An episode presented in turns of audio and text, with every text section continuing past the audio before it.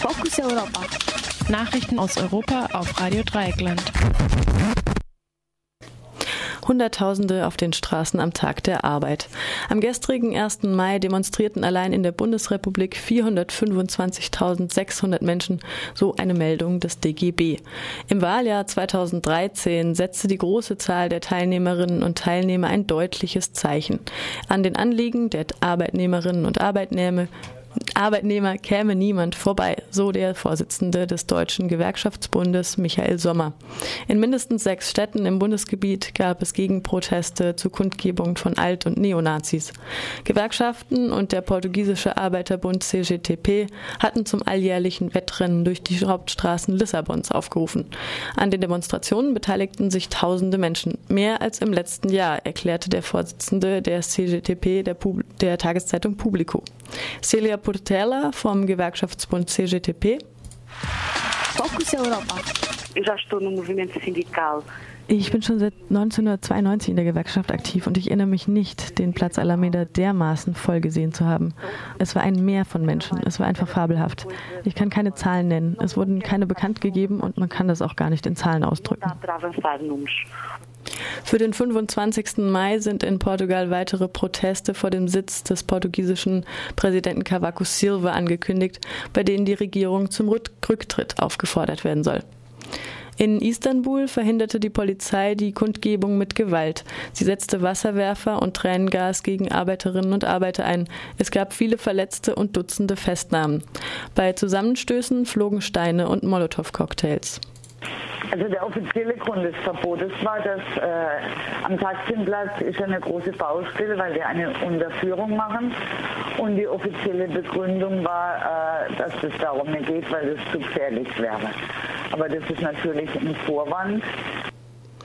In Portugal ist derzeit die Arbeitslosigkeit so hoch wie seit 30 Jahren nicht mehr. Irland, Griechenland, Spanien und Italien stellen ganze 44 Prozent der Erwerbslosen, aber nur rund 25 Prozent der Bevölkerung in Europa. Am heutigen 2. Mai vor 80 Jahren wurde die freie deutsche Gewerkschaftsbewegung durch die Nationalsozialisten zerschlagen.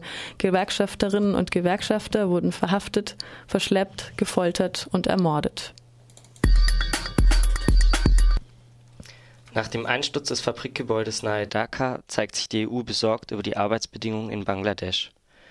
Die Behörden in Bangladesch müssten sofort handeln und dafür sorgen, dass internationale Sicherheitsstandards eingehalten würden, erklärten die EU-Außenbeauftragte Catherine Ashton und EU-Handelskommissar Karel de Gucht in einem gemeinsamen Statement.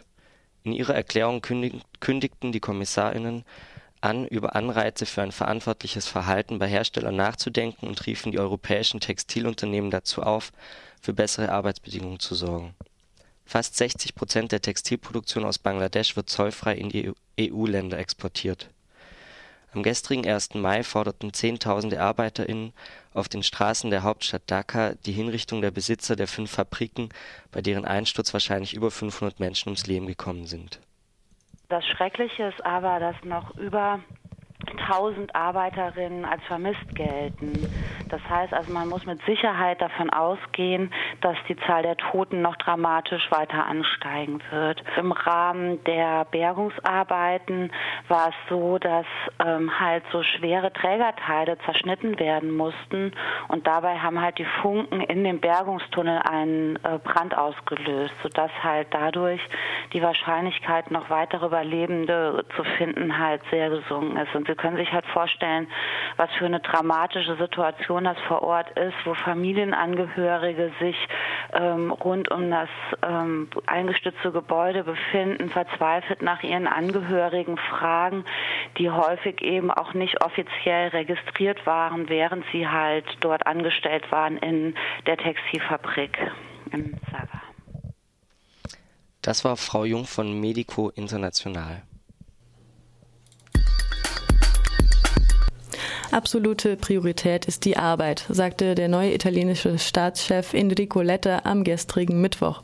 Er hatte sich mit seinem Amtskollegen François Hollande im Élysée-Palast getroffen, um über den Albtraum Rezession und die zukünftige Politik in Europa zu sprechen. Die EU sei blockiert durch die strenge Einstellung des Gläubigers Deutschland. Außerdem, außerdem ginge es nicht an, dass es in Europa einem Land oder zweien gut ginge und die restlichen würden versinken. Dies verkündete dies verkündete Letter nach dem Treffen der Presse. Am Abend zuvor hatte er mit der deutschen Kanzlerin in Berlin diniert und sich dort freundlich, aber autonom gezeigt, so die spanische Tageszeitung El País. Zitat, wir müssen den politischen Kurs in einem Europa, das seine Bürgerinnen und Bürger demoralisiert, ändern, so die beiden Staatschefs weiter. Hier stünde nicht nur die politische Stabilität von Europa, sondern, alle, sondern auch alle seiner Mitgliedstaaten auf dem Spiel. Die Nachricht aus Paris und Rom klang wie ein Faustschlag an den Türen von Berlin. Hollande versprach, die Wettbewerbsfähigkeit seines Landes zu verbessern und die öffentlichen Ausgaben zu kontrollieren. Dies sei das Einzige, was er tun könne, um Wachstum zu begünstigen. Der Europäische Gerichtshof für Menschenrechte hat die Ukraine wegen der Inhaftierung von Ex-Regierungschefin Julia Timoschenko verurteilt. Das Gericht stellte verschiedene Verstöße der Ukraine gegen die Grundrechte Timoschenkos fest. Es rügte unter anderem Verletzung der Menschenrechte auf Freiheit und auf gerichtliche Überprüfung von Freiheitsentziehung. Die Urteilsbegründung machte deutlich, dass die RichterInnen politische Gründe für die Inhaftierung Timoschenkos vermuten. Das Urteil bezieht sich auf die Untersuchungshaft 2011. Diese sei willkürlich gewesen. Zur Haftstrafe nach ihrer Verurteilung nahm das Gericht jedoch nicht Stellung. Die Entscheidung ist noch nicht rechtskräftig. Die Ukraine kann nun die Verweisung an die Große Kammer des Gerichtshofs beantragen Rajoy bietet Brüssel drei Millionen. In diesem Jahr noch will die spanische Regierung um Mariano Rajoy weitere Einsparungen vornehmen. Wie genau diese aussehen, ist nicht bekannt. Die Haushaltsanpassung aus dem letzten Jahr hätte die wirtschaftliche Situation nur verschlimmert. Das Defizit klettere bereits auf 6,3 Prozent. Die spanische Regierung reagierte nun mit der Vertagung aller Anpassungsmaßnahmen, die in den letzten Monaten genehmigt wurden, so zum Beispiel die Steuererhöhung auf Immobilien. Das lang ersehnte Ende der Krise in Spanien verzögere sich mit dieser Vertagung auf das Jahr 2016, so die Prognose der Vizepräsidentin Soraya Sáenz de Santa Maria. Das waren die Fokus Europa Nachrichten vom 2. Mai 2013. Weiter mit Musik.